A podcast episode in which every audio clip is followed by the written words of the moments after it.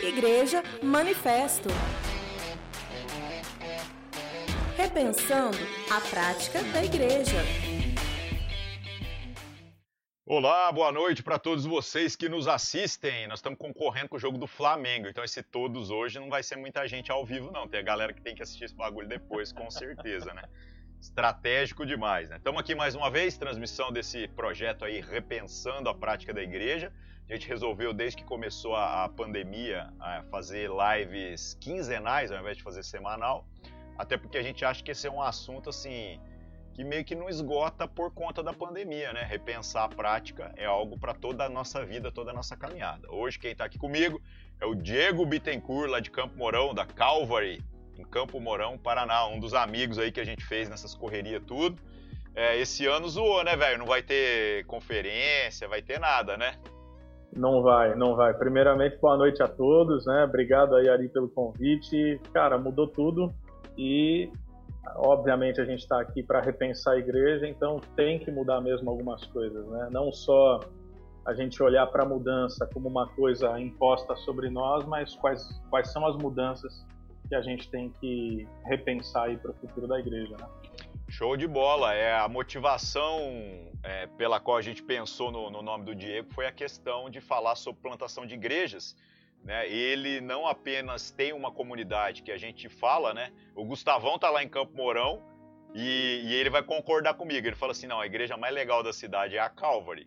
Né? E isso se dá pela questão é, não é uma questão teológica, é a questão de um esforço por se comunicar com a cidade, ter uma expressão cultural, é, de discernir o lugar onde eles estão, né? E, e, isso é inspiração, tanto que a amizade entre as diferentes igrejas lá, acho que é um grande diferencial, é, considerando que é, a expressão que eles conseguem, mesmo sendo uma cidade pequena, né, no interior do Paraná, mas que parece que a gente escuta mais coisa da igreja fazendo algo em Campo Mourão do que Maringá, que é uma cidade bem maior ali do lado, né, e de Maringá eu escuto poucas coisas. Engraçado isso, né?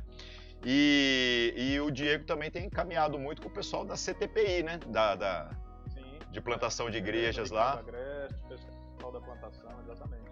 E aí, como é que tá esse movimento todo? Pinta um cenário aí do que, que havia sendo feito, do que, que o pessoal está trabalhando agora, para quem está assistindo aí poder se contextualizar né, desses movimentos de plantação de igreja.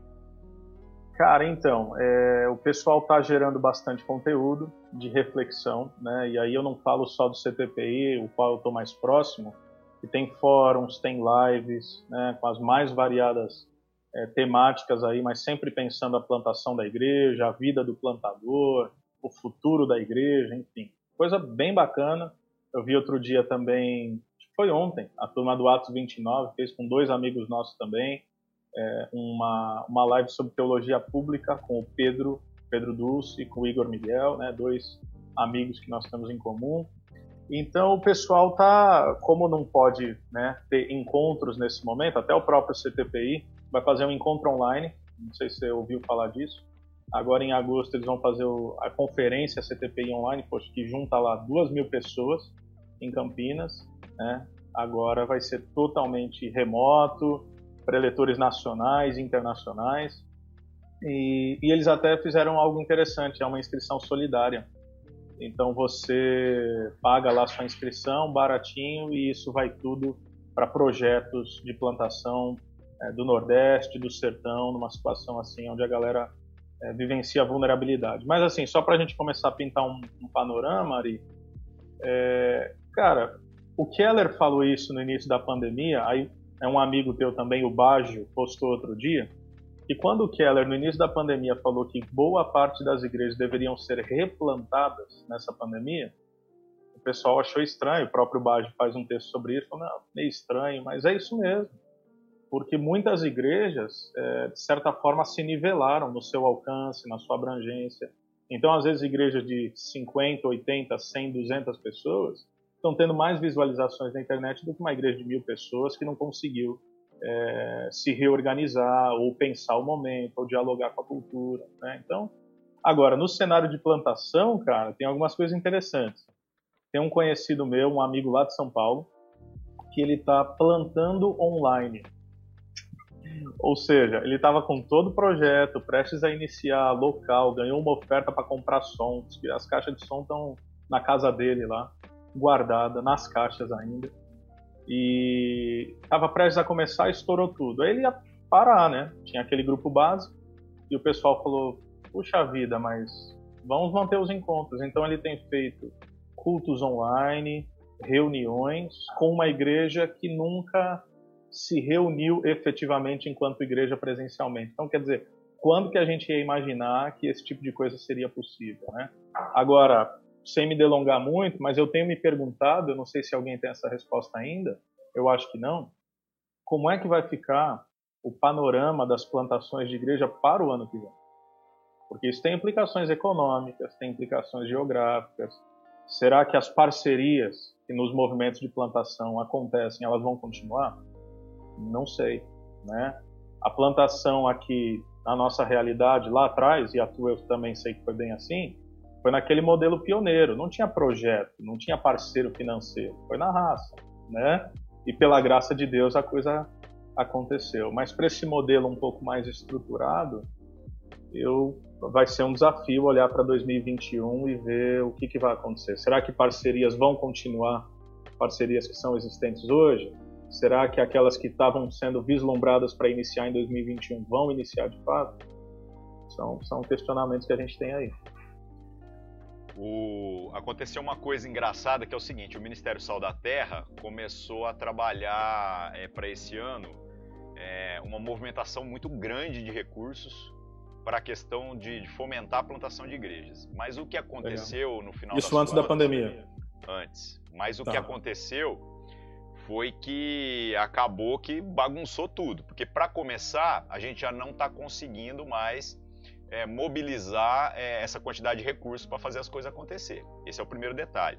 E o segundo detalhe é que, tipo, o recurso que estava sendo destinado para plantação acaba que está sendo usado nas plantações, a gente até que não desvia o recurso para outras coisas, mas para manter estruturas de quem já estava no processo que não estão sendo Exato. usadas para nada.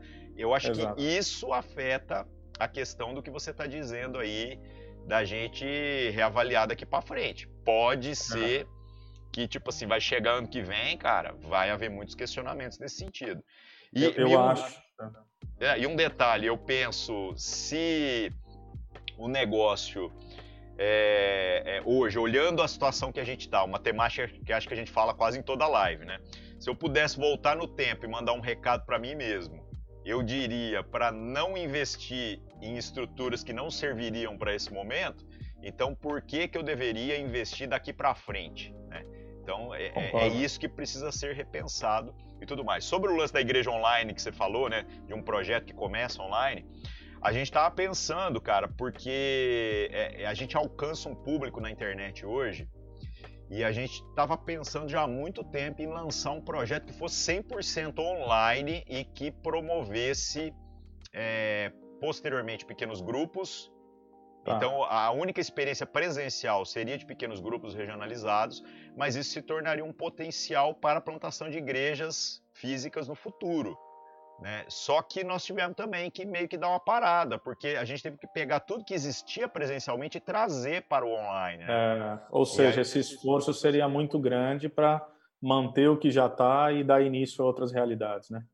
É, com certeza. Então acabou que a gente teve assim que meio que dar uma atrasada né, naquilo que era o nosso cronograma e tudo mais. É, mas de certo modo eu sei lá, cara, eu vejo até uma, uma grande oportunidade assim no que Deus está trazendo para é. nós, para a gente não, revisitar tudo, estratégias, é, modelos e tudo mais, né? Porque no final eu, das contas, é, a gente planejou um tanto de coisa, mas a resposta continua vindo de Deus, né? Exato. Não, eu concordo plenamente. Até você falou de estrutura, Ari. É, nós temos prédio alugado. Eu não tenho nada contra é, sede própria, absolutamente nada contra mesmo que às vezes é bonito, né? Porque quem sabe a gente não tem uma possibilidade de adquirir um local e falar, ah, esse povo que compra prédio. Não, talvez se nós tivéssemos recursos abundantes para isso, talvez a gente compraria, embora eu confesso que eu não acho que hoje é um bom investimento, não é por causa da pandemia não. Se você perceber até multinacionais, eles estão se desfazendo de patrimônios, alugando, pegando esse recurso, alocando de outra maneira, reinvestindo, enfim. mas é, você sabe, você já pregou aqui na Calvary Campo é, algumas vezes, e você sabe que nós havíamos acabado de mudar para um prédio bem maior, depois de uma reforma assim brutal, né? Então foi quase uma construção mesmo, é um local grande e tal, e né, quando Deus permitir, você vai estar aqui com a gente também. Mas o que, que acontece? Então é um testemunho bem pessoal. Nós nos mudamos em novembro ali. Novembro foi a inauguração. Não queria inaugurar em novembro, mas foi quando deu. A obra né, ficou pronta ali finalzinho de outubro. E eu digo que eu não queria inaugurar em novembro porque a gente sabe, ao menos aqui em Campo Mourão, imagino que não seja muito diferente em Uberlândia, Dezembro, primeira quinzena, o povo está aqui. Segunda quinzena não tem mais ninguém. Janeiro é morto, o pessoal volta em fevereiro. Mais ou menos a mesma coisa por aí? Tá. Ou vai para praia, aquela coisa toda. Então eu ia ter um anticlímax, né? Inaugura, igreja lotada, e eu não ia ter tempo para gerar um clímax de, de crescimento mesmo, numa expansão numérica. Mas tudo bem. Então fizemos esse processo, chegou fevereiro. Cara, povo voltando, a igreja em franca expansão, animados, a gente já pensando assim em julho, um segundo culto, né? E 15 de março foi nosso último culto. Agora, quando a gente sonhou esse prédio, embora nosso auditório seja grande, a gente desenhou ele de um jeito que a gente até perdeu um pouco de cadeira para ter um senso maior de comunidade. Tudo foi pensado. Então não é um prédio assim, ah, para mil pessoas. Não é um número grande o suficiente para acomodar nossa comunidade e pequeno o suficiente para gerar um senso de, de, comunhão. Então a gente consegue colocar 400 pessoas ali, na minha opinião é um número fantástico. Ainda não parece uma mega church, fica um negócio legal, mas também já tem uma abrangência. Por que, que eu estou dizendo tudo isso? Porque quando nós sonhamos esse local, porque aí talvez alguém poderia perguntar, nossa, então e agora? E você tem um estúdio de não sei quantos mil metros quadrados? Sim, no momento é o que eu tenho, virou um estúdio. Mas o sonho que nós tínhamos para esse local antes da pandemia, ele permanece, porque a gente não sonhou com um espaço de culto, a gente sonhou com um centro de convivência para a cidade.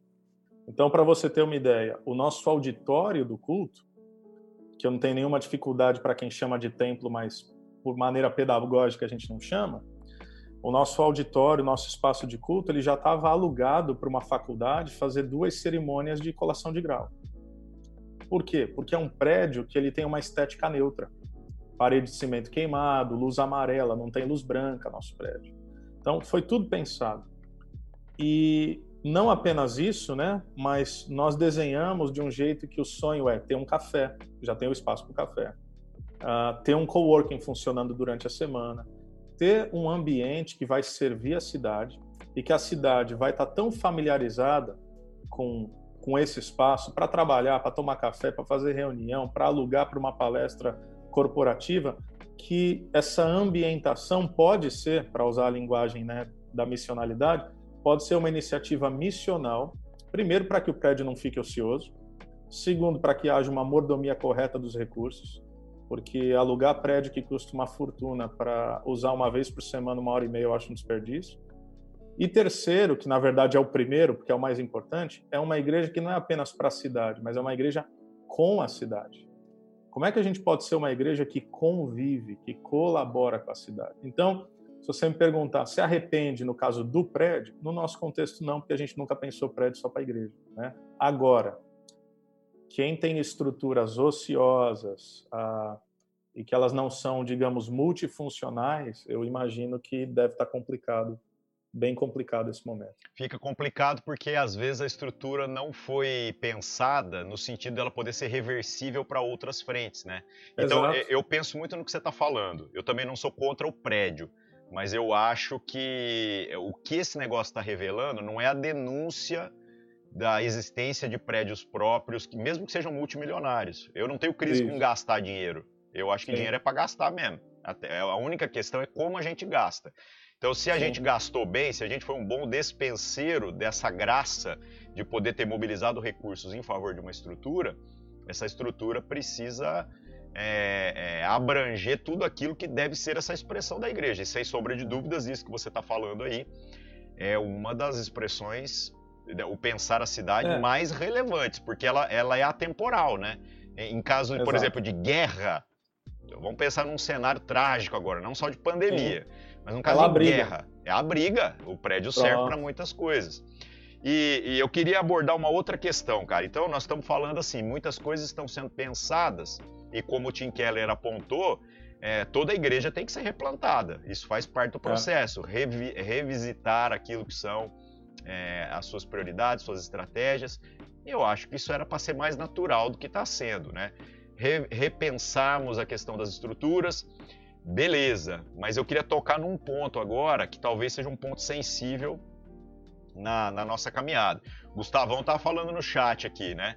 Que a plantação é. de igrejas é um assunto sensível, que acontece pouco a partir das denominações históricas é, e que as igrejas são plantadas mais por convenções do que propriamente pelas igrejas locais. Né? É, isso, Acontece que ele, tá, muito. é, isso que ele está falando, eu vejo que é muito fruto do seguinte, do é, esforço financeiro. Porque acaba que esse, essa condição financeira acontece mais nos grandes movimentos do que nos pequenos. Né? E eu é. sempre tenho defendido que a plantação de igreja é, ela, quando é vista pela igreja local, infelizmente, muita gente ainda vê como estratégia de crescimento, enquanto eu Sim. acredito que ela é uma estratégia de relevância. Né? Por exemplo, a Exato. Calvary alcança um público em um lugar, e se você tiver uma congregação em outro extremo da cidade, você vai ver que você alcança outro público. Né? Não há uma, uma, divisão das pessoas, muito pelo contrário. Você consegue multiplicar as coisas, então é, é de relevância. Até mesmo de perfis sociais, de perfis culturais, Sim. de idade, tudo que você imaginar. Outro culto no mesmo lugar, praticamente é uma outra plantação quando você não replica, assim, quando você tem a oportunidade de duplicar a equipe, ao invés de replicar Isso. o culto, né? Aí, de repente, você muda a liturgia, você lida com outras estratégias, é quase como se fosse outra igreja dentro do mesmo prédio, né? É Sim, que viabiliza muito as questões. Mas eu queria tocar num é. outro ponto. Se essa plantação é, ela acontece mais a partir desses grandes movimentos por causa do poderio financeiro, talvez, né?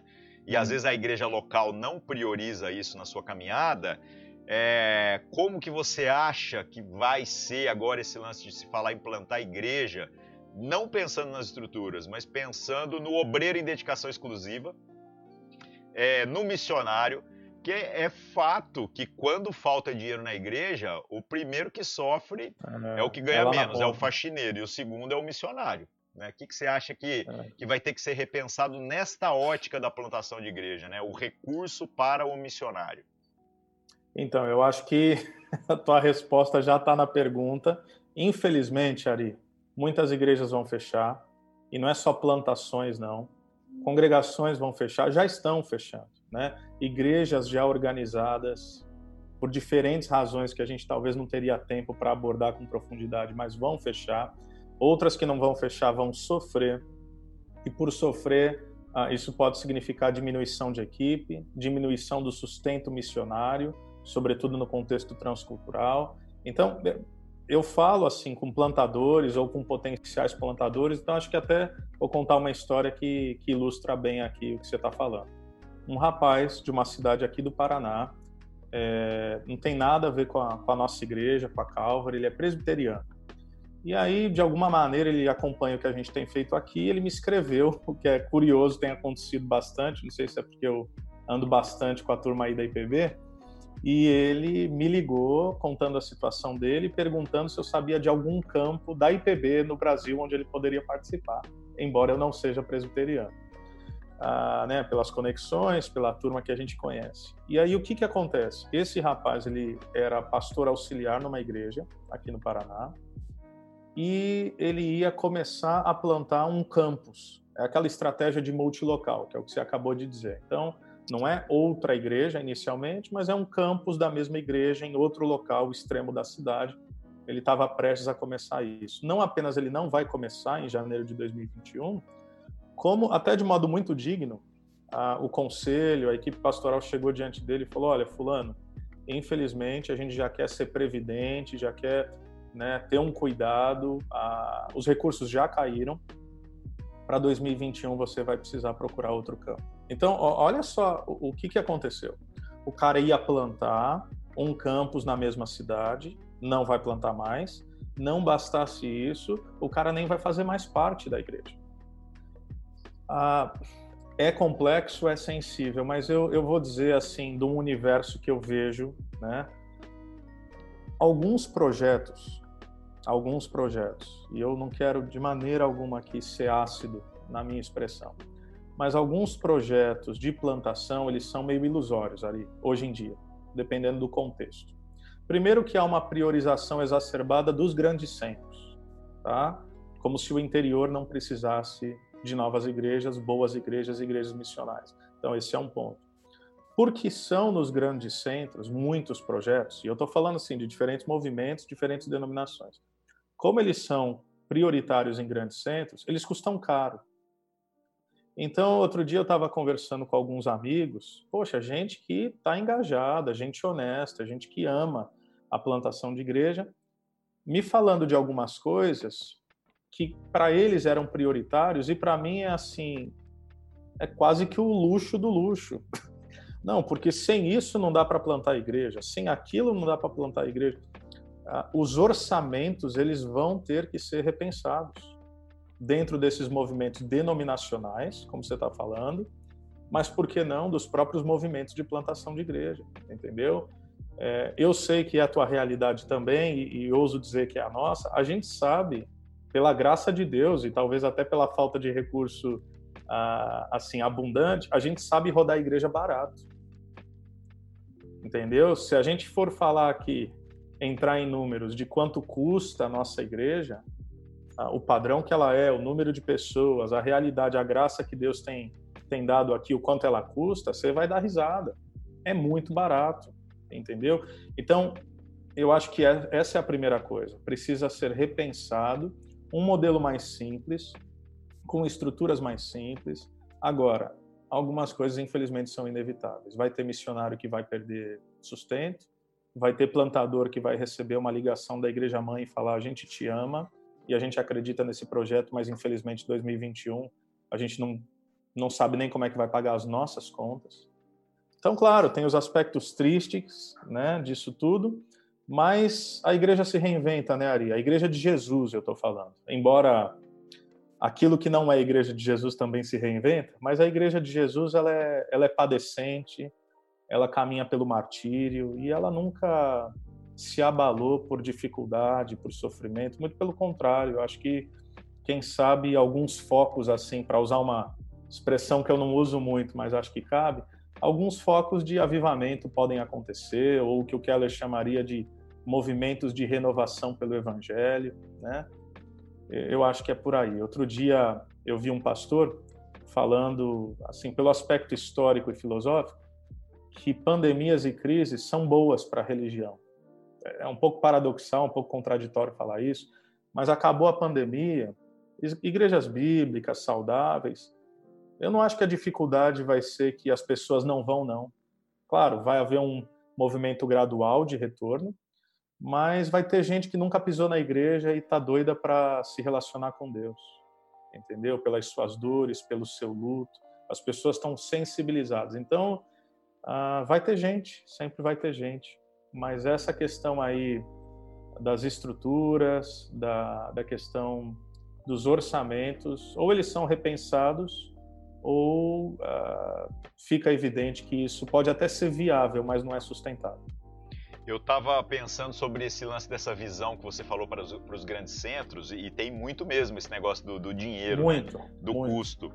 É, por exemplo, para sustentar uma plantação é, que custasse 100 mil por mês, no caso, é, faria muito mais sentido que eu trabalhasse é, 100 igrejas pequenas no interior que pudesse ofertar Pronto. mil, do que Pronto. eu tentar pagar essa conta, né? Só que às vezes a gente olha para o trabalho, a gente olha para o trabalho e, e quer alcançar achando que a partir das capitais, por exemplo, a gente depois vai ganhar o interior. Só que, cara, não tem nem, nem laço histórico disso. Que não igreja tem. que você conhece que veio de, por exemplo, de Curitiba e saiu ganhando o interiorzão do Paraná. Não tem, cara. É, não tem no Brasil inteiro isso. As igrejas grandes, inclusive, quando elas chegam no interior, elas até apanham. Aqui, por exemplo, em, em, Minas, é, a Lagoinha começou a franquear, abrir para tudo quanto tá. é lado, né? E, cara, não vai. Não vinga. Já, não, aí é. já abriram, fechou, aí virou outra igreja.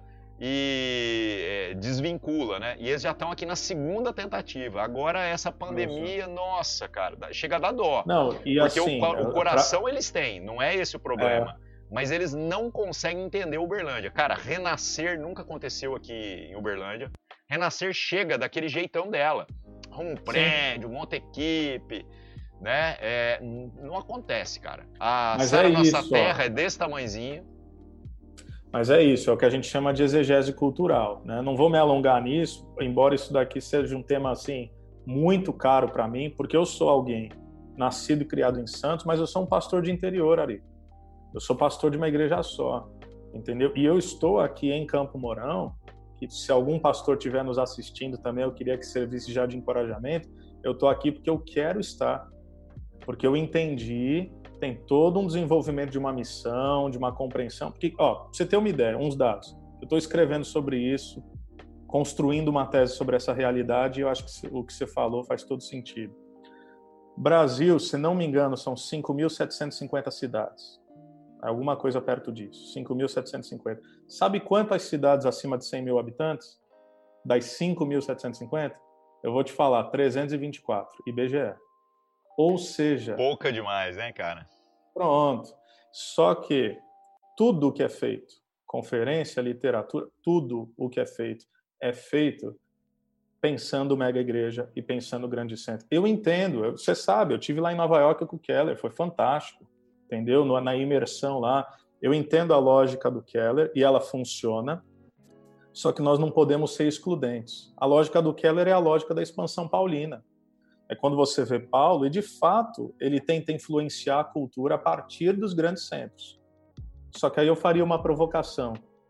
Surgiu um certo homem judeu que ao surgir e se apresentar para alguém, ouviu o seguinte questionamento, né, quando um outro o apresentava: pode vir algo bom daquele lugar, daquela cidadezinha? Então, é claro que é só uma provocação, mas o modelo de Paulo é muito bom, com certeza, mas é, também tem o modelo de Jesus, que quando ia para o grande centro e para Jerusalém, ia para denunciar, que não fazia da capital o seu QG, o seu quartel-general. Então, precisamos de igrejas que vão influenciar a cultura a partir das capitais? Sim, só que o interior ele tem o seguinte, ele tem o seu DNA. Franquia, como para usar a terminologia que você usou, franquia ela dá certo em grandes centros, por quê? Porque numa sociedade globalizada, os elementos são muito semelhantes. Agora, se eu quiser fazer a mesma coisa que eu fiz em Campo Mourão em Uberlândia, não vai. Demanda tempo, demanda colocar a mão no solo, demanda entender a cultura, demanda entender as narrativas da cidade para que eu possa responder aos dilemas dessa terra, dessa cidade. Então, assim, eu sou entusiasta em plantação de, de interior, de igreja pequena e média, sobretudo porque eu sei o quantos pastores sofrem a dor de achar que só é ministério bem sucedido e relevante quando é ministério feito nos grandes centros. E aí o cara ele se enxerga às vezes como um, um time de interior, né? Que o sonho e o alvo da vida dele é jogar no Barcelona. Eu, eu ouso dizer que não Deus tem um chamado para cada um. E, cara, mais de 90% do Brasil é cidade pequena. Então, quem é que está falando para esse povo? Quem é que está sonhando com essas cidades? É, é, um tema, assim, a ser muito trabalhado, muito mesmo. O nosso testemunho aqui, cara, da, da nossa igreja, né, é muito muito engraçado, cara, se você for comparar com esses cases, né, que são referência Sim. de sucesso. É, o Conselho do Ministério Sal da Terra, que tem 14 pastores, e eu faço parte desse grupo lá, né, Sim. né? Corresponde a 80, 85% da arrecadação do ministério inteiro. Então nós estamos falando ah. em 14 igrejas que juntas representam Caramba. quase a totalidade. Só que Vocês a tem minha... umas 100 hoje em dia, né? É, beirando umas 100, né? Agora, ah. depois da pandemia, tem que recontar esse negócio aí, né? Porque tem uns processos, tem uns processos que vão ficando pelo caminho. Agora, detalhe, a minha igreja, é, é, a igreja da qual eu faço parte, nesse bolo não representa nada. Então eu não estou no conselho do ministério pelo nosso poder financeiro. Sim. Da mesma maneira, se você olhar a efetividade daquilo que a gente tem trabalhado agora, nessa mudança de paradigma, naquilo que a gente está tentando fazer online, e eu não estou falando de número de pessoas, porque eu, eu acredito que esse não é o único índice. Um dos Sim. índices mais importantes seria o engajamento e o como isso alcança. Isso não apenas agora, até aquilo que a gente já fazia antes, talvez um pouco mais nas expressões pessoais, mas agora a gente está tentando trazer isso para a igreja, né? O alcance que a gente tem pensando em Brasil tem se tornado uma coisa assim extraordinária. E a gente é a típica igreja do interior que você está falando. Né? A tá gente é vendo? é exatamente o case de gente que está fazendo sem dinheiro, sem um, sem um monte de facilidades, né, que, que a gente nunca possuiu. E por outro lado, nós estamos tendo o privilégio de testemunhar é, da ausência de muitas crises. O fato da gente ter podido reverter o nosso, a nossa estrutura física momentaneamente, né? É, para poder falar, vamos cuidar do social agora, depois a gente arruma outra estrutura. É um privilégio que talvez a igreja pequena tem, a igreja Exato. grande tem uma dificuldade, mas a grande dificuldade mesmo é quem está no meio do caminho e não sabe o que, que é. é. Ou não sabe. É, não consegue entender esse passo que algumas pessoas vão dizer que é para trás como algo que tem um potencial de ser para tomar impulso, para que a gente Isso. possa encontrar uma nova relevância daqui para frente, né? Então, assim, cara, é, eu acho que essa temática da plantação muita coisa ao se repensar agora, vai nos desafiar a produzir muito material. Muitos é. novos livros, novos, talvez a metodologia que a gente falava. A gente trabalhou muitos anos com o pessoal da DCPI lá nos Estados Unidos, sim, né? Sim, sim. E o material deles a gente sempre achou muito bom, embora era aquela coisa enlatado americano, né? Tipo, escolha. americano, é, Nossa, velho, é. é, é Nada contra, eu faço parte de um movimento americano, mas a gente sabe como é que a banda toca. É, não, era um legal. movimento que nasceu nos Estados Unidos. Né? É, era legal porque a experiência dos caras precisava ser tudo contextualizado. Mas tinha muita tá. coisa boa, né?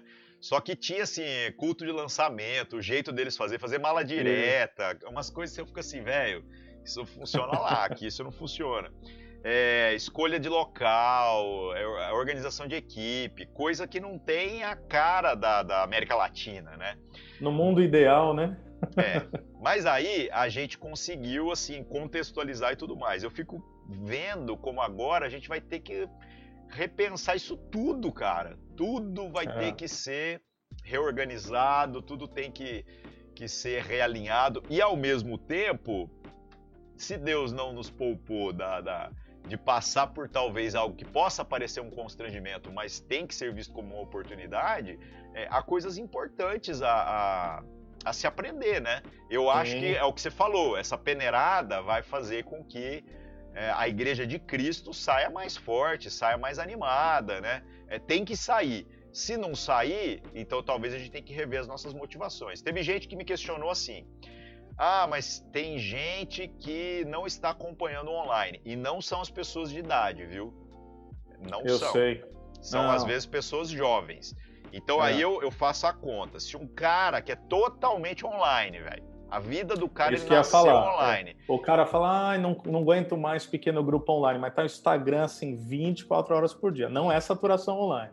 Isso, então, se o cara é, que nasceu online, vive online, tá reclamando do online, então ou ele estava viciado em uma experiência litúrgica vazia, né? hum. né? Ou então, assim, é, há alguma crise no comprometimento dele, no entendimento. Ele nunca entendeu a proposta, cara. Porque nós, é. É, eu não vejo o online como algo prazeroso. Eu Sim. vejo como uma necessidade. É, Do exato. mesmo jeito que eu adorava estar com os irmãos no culto, mas eu odiava fazer o culto. É, é trabalho, mano. Isso não é prazeroso. Sim. Pensar o culto e ir ao culto. Se tivesse um teletransporte que eu chegasse lá, eu acharia uma maravilha. Mas o processo de mobilizar a família para estar no culto e chegar cedo não chegar atrasado. Sim. Por isso que a gente fica bravo com os irmãos que chegam atrasados. Os caras não entendem. Porque eles é acham é porque que. a gente chegou nós... cedo. Não, eles acham que a gente não tem nada para fazer, velho. Que domingo de manhã é, a gente já fica é. assim. Ai, velho, não vejo a hora de ir pro culto. Pelo amor de Deus. Não, mas ó, você tá falando de uma questão aí. A gente tá começando uma série de mensagens essa semana. A gente terminou Neemias, né? E nós estamos começando uma série agora, nesse domingo, que eu vou chamar de Em Casa, né?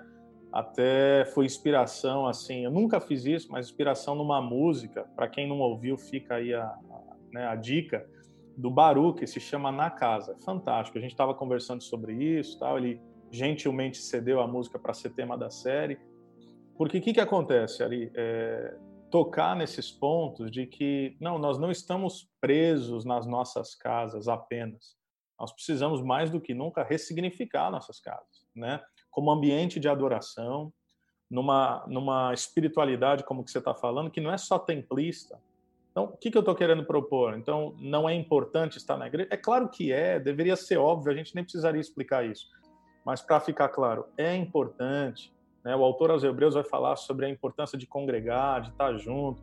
Novo Testamento tem o que a gente chama de imperativos de mutualidade, é uns aos outros, o tempo todo né? E para ter uns aos outros tem que ter convívio, tem que ter encontro.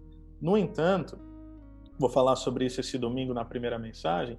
Me parece que a gente vai, e acho que tem a ver também com a temática da plantação, é, três grupos, se eu fosse reduzir bastante aqui para resumir a conversa. O primeiro grupo é de gente que vai sair da igreja. Eu não me iludo, incluindo a nossa comunidade de fé. É, alguém pergunta, mas pastor, Todas as igrejas já abriram. A, a nossa igreja aqui é fantástica, tá todo mundo consciente, apoiando. Porque você sabe a realidade, né? A turma toda abriu, acho que nós e outras duas, três igrejas não abriram. Pastor, todo mundo abriu. Será que não vai sair gente da igreja? A gente mantém fechado? Vai, claro que vai sair. Mas que tipo de gente vai sair? Eu não quero ser insensível aqui, mas para ser bem pedagógico e assertivo. Vai sair gente com fé templista, gente que no primeiro século não toleraria o mínimo de dificuldade e perseguição, porque não saberia viver o efeito da diáspora da igreja, né? Numa igreja sem templo e numa igreja sem encontro, muitas vezes, onde ser cristão significaria ou poderia significar um possível martírio, essa turma não aguentava. Então, esse é o primeiro ponto. Tem pessoa que vai sair. Segundo ponto, pastor, mas o povo não vai acostumar com online? Vai. Vai ter gente que vai. Qual é o povo que vai acostumar com online? O mesmo povo que, quando tinha culto presencial, assistia online. Porque nós já fazíamos transmissão ao vivo dos nossos cultos e tinha gente que não ia, que ficava em casa, porque é mais cômodo. Então era cômodo antes, vai ser cômodo depois, também não tem crise nenhuma. E vai ter um terceiro grupo que está doido para voltar, que entende que não deve voltar no momento, mas que vai voltar assim que possível e assim que for seguro. E quem é esse povo que vai voltar? exatamente o povo que entende que não precisa, mas quer estar tá lá. Eu não vou para a igreja porque eu preciso, eu vou para a igreja porque eu quero.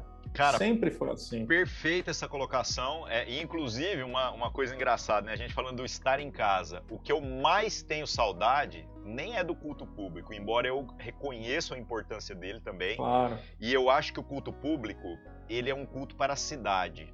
É, ele tem esse papel. Sim. O visitante não chega na casa da gente. É muito íntimo isso. isso. Mas é. lá ele chega, ele vai. Lá é o lugar onde a gente conhece as pessoas e as pessoas é, nos conhecem. Eu diria que é muito Sim. isso. Agora, o que eu tô com saudade mesmo, cara, eu não tô com saudade do churrasco. Eu tenho assado carne, hum. eu tenho churrasqueira em casa, tô quase Sim. toda semana. É, o, a, só que as únicas pessoas que têm vindo aqui é o Rafa, por exemplo o Rafa e a Cláudia. Porque como eles já vêm aqui para fazer o culto, então são as pessoas de fora. Agora, eu não almoço ou janto ou nenhuma refeição com a minha família, cara, com os meus pais, com as minhas irmãs, é. desde março. A, é, a minha a mãe tá é desse do... jeito também. É, aí você pensa, março, abril, maio, junho, julho, cinco meses, cara. Nunca na história isso aconteceu na minha vida, cara. É, a minha mãe, essa, essa semana, falou: ela falou assim: Eu não vejo o seu filho, não vejo meu neto há três ah. meses, não via desde o dia das mães. é Aí a gente teve que né, levar né, de carro para ver a distância ali. Porque nós estamos pensando é neles, não é nem só Exato. nós, né? Não, é aquela coisa, né, que muitos jovens falam, ou enfim, pessoal de meia idade, não, se eu pegar não tem problema. É verdade, possivelmente, porque também isso não é garantido, mas digamos, se eu pego, você pega, e é possível que em algum momento mesmo a gente é, contraia esse vírus, tudo bem, não tem problema, mas para o teu pai e para tua mãe tem, né? Para os avós tem. Então, isso é uma outra realidade, viu, Ari? Essa fé, eu estou pensando aqui se eu entro num tópico, não vou entrar, mas essa fé de se preservar e não de se sacrificar é uma fé muito antagônica ao espírito do evangelho, né? Uma das coisas, voltando a realidade aí de, de igreja, que a gente tem visto são posturas de pessoas, e eu, agora eu estou falando assim de líderes, né? eu quero ser bem polido no que eu vou falar, mas de líderes que não estão pensando na cidade. E, e eu penso Diego, que a mácula do testemunho pode ser irreversível. Mas, Diego, só te interromper aqui. Um detalhe, você está falando do se sacrificar ou se preservar, mas está tendo uma inversão de valores. As pessoas estão dizendo, estão querendo criar uma narrativa de que Sim. se sacrificar é voltar à normalidade como se não houvesse ah. perigo, enquanto que eles não estão entendendo que se sacrificar, na verdade, é preservar o outro. Exato. É, é abrir é mão do culto, se necessário. Eu botei uma enquete, cara, no Instagram agora, antes aqui de nós entrar. Ah, eu acho que eu vi um pouquinho antes da gente Velho, entrar. Exato. Não, dá uma olhada no naipe das respostas das pessoas. É assustador, cara. E eu coloquei é. perguntas que dão, assim, duplo sentido mesmo, né? Então, por exemplo, quer ver? Ah, eu percebi. Eu vi, acho que as primeiras. Igreja é essencial. É, então Não é tão só. fácil responder sim ou não. Igreja é essencial? A maioria, eu diria com uns um quinto a mais, é, é, não é uma maioria esmagadora, diz que sim, entende que sim. Ah. Né? É, culto é serviço essencial? Aí ficou dividido. Já mudou? Ah, interessante. 52%, 54% acho que é, não. É, é, é, que você é malandro também, porque se você quisesse fazer uma coisa mais didática, você, você teria falado culto presencial e essencial, mas como você gosta de ver o fervo, aí você só colocou culto. É, mas as pessoas entendem. Agora, olha só, é. igreja é prédio ou é pessoas? Cara, 17 falaram que é prédio, 635 falaram que é pessoas. Então, Caramba. Beleza, é. né? Aí você fala, nossa, o pessoal tá entendendo bem, né? Uhum. Aí vem a outra, é, pastores pressionando para retornar aos cultos presenciais. É oportunismo ou é uma causa legítima? Cara, Nossa, como é que foi? 80% fala que é oportunismo. Tá vendo? Então, beleza, já é uma é. percepção. Sim. É, você iria a um culto presencial enquanto ainda há restrições de academias e cinemas, porque são perfis de movimentação de pessoas similares. Sim, de né? aglomerações, é. Dois terços diz que não, não voltaria. E aí é engraçado, é um serviço essencial, né? Mas não voltaria. Mas não voltaria. É essencial para os outros, não serve é, Eu escrevi, Ari, assim, eu estou numa série de artigos, algo bem simples, eu nem divulgo tanto, mas enfim, depois quem quiser pode entrar no meu Instagram e ver lá a igreja e a pandemia, tá? Tem a parte 1, parte 2, parte 3. São cinco partes, eu vou soltar a quarta parte ainda essa semana.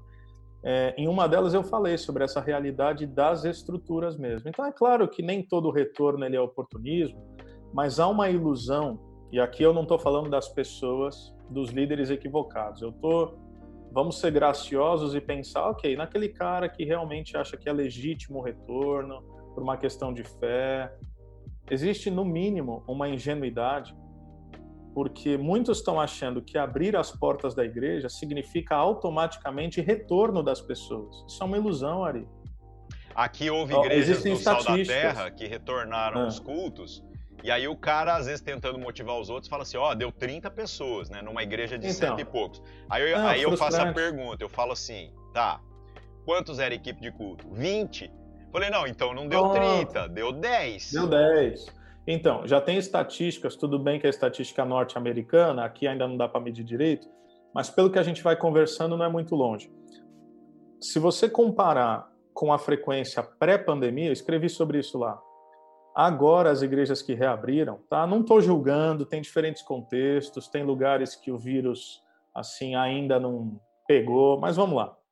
É, medindo em relação à frequência pré-pandemia, a frequência hoje é de 10 a 40% do que era.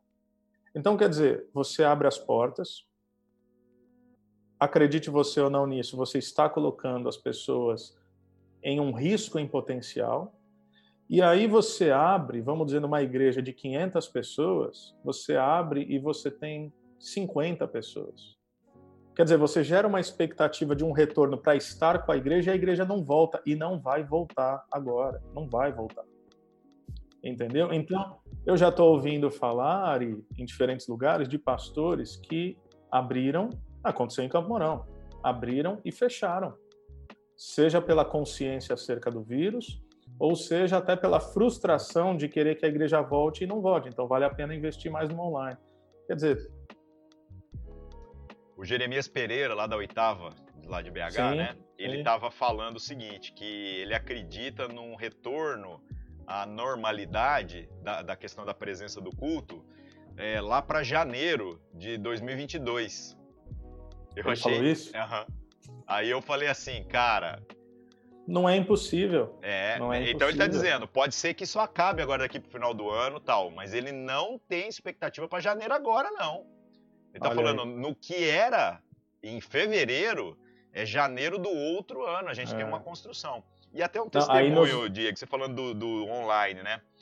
Sim. Nós não podemos mais, a gente já tomou essa decisão aqui, parar com o online. É, nós também não. filmávamos o culto e colocávamos online. A gente não fazia ao vivo, mas a gente sempre colocava. Só que nós tomamos uma decisão doida aqui.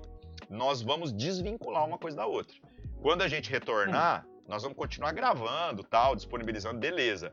Mas esse formato que a gente está fazendo aqui do culto voltado para online, a gente entende que não dá para voltar para trás mais.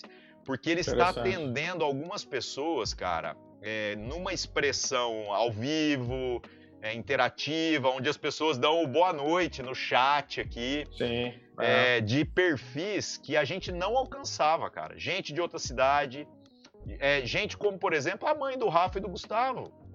Olha que pelas questões de é. saúde tem dificuldades de mobilidade, cara, dificuldade de estar tá lá. É. E aí é, estão participando com a gente. E, e, e, é gente contábil, não é um número. É, é gente que nós Sim. sabemos o nome, nós sabemos da história. Então nós tomamos essa decisão aqui. A gente não sabe ainda como é que nós vamos fazer a logística disso. Vai ter que ser num horário diferente, é como se fosse mais um culto, né?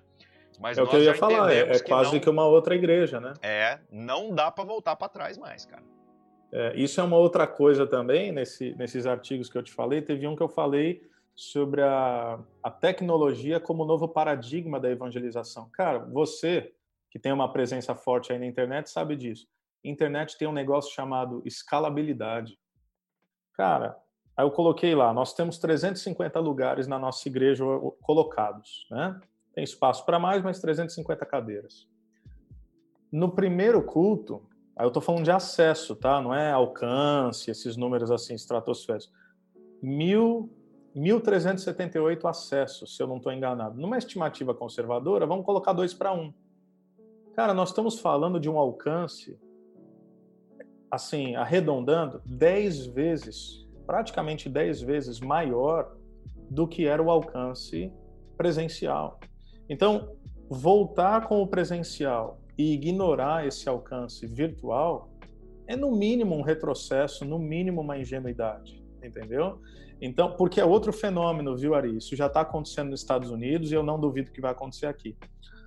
É, o pessoal fez um esforço absurdo para se familiarizar com as ferramentas online. Igrejas que nunca fizeram gravação de culto, nunca fizeram live, e não por nada, nunca pensaram nisso, não é errado, só não faziam. Né? Até o Invisible College lá do Pedro fez uma, uma, uma pesquisa, foi bem interessante. Eu não sei se dois terços das igrejas nunca tinham feito nenhuma transmissão, gravação, enfim, fechou tudo. Né? Em algum momento no Brasil fechou tudo, a turma foi tudo para online. Agora a gente começa a perceber com o retorno em alguns lugares, né, do culto presencial, os caras abandonando todo esse avanço que eles fizeram do online. É, é no mínimo um erro estratégico por que não voltar para o presencial e continuar, uma vez que você já conseguiu um engajamento, conseguiu uma familiaridade, e aí pior do que isso ainda é de repente lidar com aqueles irmãos que ainda não se sentem seguros para o retorno e falar não, o importante é estar tá aqui, o importante é o presencial. Não, por enquanto, né? Eu ouso dizer, a gente até está fazendo um, um planejamento aqui com a liderança da nossa igreja, três perguntas básicas o que, que significa uma igreja totalmente online, o que, que significa uma igreja totalmente presencial e o que, que significa uma igreja semipresencial. Porque são esses desafios que a gente vai ter que lidar hoje, coisa que nós nunca pensamos, mas ok, agora é só online, em algum momento vai ser totalmente presencial, mas qual é o meio do caminho desse negócio? o que, que é o que você está falando, o que, que vai ser presencial, o que, que vai ser online, como vai ser, como é que a gente enxerga, inclusive o investimento, quanto do nosso orçamento, Ari, deve ser pensado no investimento tecnológico. Porque tecnologia em muitas igrejas é visto como luxo, né? Parece como algo assim, não, para que uma câmera? Para que um microfone melhor? Cara, a partir de agora, mais do que nunca, investir em tecnologia significa investir na missão, para gerar uma boa qualidade, que não é o mais importante, mas não importa se o conteúdo é bom e as pessoas não vão parar para ouvir. Tem que ter uma estética agradável, tem que ter um audiovisual decente. Né? Você entra numa live com o negócio tudo chiado, você não para para ouvir o que o cara está falando. Então, são coisas às vezes que parecem pequenos ajustes, mas vão fazer toda a diferença daqui para frente. Muito bom, meu amigo. Bom, já vamos encerrar aqui, porque ficar esticando Beleza. também demais, a gente ficaria acho que umas duas, três horas conversando. Não, é, eu ia falar, passou rápido, mas é isso mesmo. É bom demais, cara. Fico feliz aí pelo testemunho de vocês na cidade. Nós aqui estamos na luta, né? A gente aqui é quase hum. 40 igrejas só sal da terra na Nossa. cidade, entre nós aqui para ter consenso. Nós temos um consenso, nós precisamos manter a unidade independente das estratégias Boa. que forem ser adotadas, né? Mas aqui tem igreja de tudo quanto é perfil e estamos em luta, viu? Luta mesmo com relação a discernindo as coisas. É, nós hoje, manifesto, estamos numa posição até confortável por aquilo que a gente tem discernido da parte de Deus, é, mas que Deus dê graça né, para a igreja brasileira com Sim. relação a esse replantar que o Keller apontou, para esse desafio que a gente está falando aqui, né, é, das nossas experiências e ao mesmo tempo de, de se sensibilizar né, com os contextos uhum. da, da, do interior. Cara, uma das perguntas que eu mais recebo é isso. Os caras falam assim, por que, que você não muda para uma capital? É, o trabalho que você faz tá online ah, tem é... uma expressão. O Paulo Júnior, uma vez, ele usou uma expressão muito legal. Ele estava me apresentando para alguém, sei lá para quem era, né? E o cara, quando era alguém famoso, assim, o cara pegou e falou assim: Cara, mas eu achei que você morava em São Paulo. Falei, não, tá de vendo? fato, é. o lugar onde eu mais tenho acesso é São Paulo capital. É, é uma coisa absurda. É, Meu alcance maior Meu lá? alcance. Eu diria que 80% do meu alcance é São Paulo capital. Aí o cara falou, eu achei que você morava lá. Aí o Paulo Júnior falou assim, não, o Ari é sniper. Ele fica escondido lá no, no, no, mato e ele atira, mas cada tiro, cada bala acerta, né? Eu falei, é, é, eu gostei dessa expressão, né? É, mas que Deus nos dê graça, né, Diego? Deus nos dê aí sabedoria é. para a gente poder, poder ser sniper, todos nós, nos contextos em que Deus tem nos colocado. A gente não ficar atirando para qualquer lado, né? Mas conseguir ser estratégico e conseguir cumprir a missão aí que Deus tem nos dado. Valeu, viu? Obrigado é, aí pelo mesmo. seu tempo, pela, pelo seu esforço de estar junto com a gente. Espero em breve poder viajar de novo e aí matar a saudade Sim. dos irmãos. Comer uma cabeça de porco em Campo Mourão, junto com você, Gustavão. um carneiro no buraco. Essas paradas todas. Amigo, não, eu que agradeço, tá? Obrigado pelo carinho do convite. É, né, a gente sabe, a nossa amizade está para muito além disso daqui, por isso que a conversa é boa, porque é uma conversa entre amigos que por acaso outras pessoas estão assistindo. Então, bom conversar contigo sobre isso, sonhar a igreja, que eu sei que é algo que você sempre está fazendo. Às vezes as pessoas te veem na internet e nem todos têm a consciência de como você é um pastor de igreja local, um apaixonado pela igreja de Jesus, que tem uma abrangência na internet e não um pastor virtual que por acaso tem uma igreja. É o contrário. Né? Então, que Deus nos dê graça mesmo, sensibilidade, discernimento, compaixão, né? porque nem todos os pastores e igrejas ah, gozam dessa situação, como você falou, relativamente confortável num momento difícil como esse. E que, que Deus possa abençoar também todos aqueles que sofrem por conta dessa pandemia, seja as dores econômicas, psicológicas, os seus lutos. Que Deus possa ser com todos esses também, tá bom? Valeu, mano. O Gustavão tá falando aqui pra você não esquecer de pagar a pizza para ele. Não sei o que, que vocês combinaram aí, né? Não combinamos nada, nada, ele tá com graça. Você negócio de crente nada. querer comer depois do é... culto, né? Isso aqui não é culto, não, velho. Isso aqui é uma conversa de pessoas. Ele, ele quer me cobrar na internet para eu ficar constrangido aqui, mas não vou pagar nada. Pronto. Valeu, obrigado, até mais. Valeu, meu irmão, um abraço. Você ouviu mais uma transmissão da Igreja Sal da Terra Manifesto.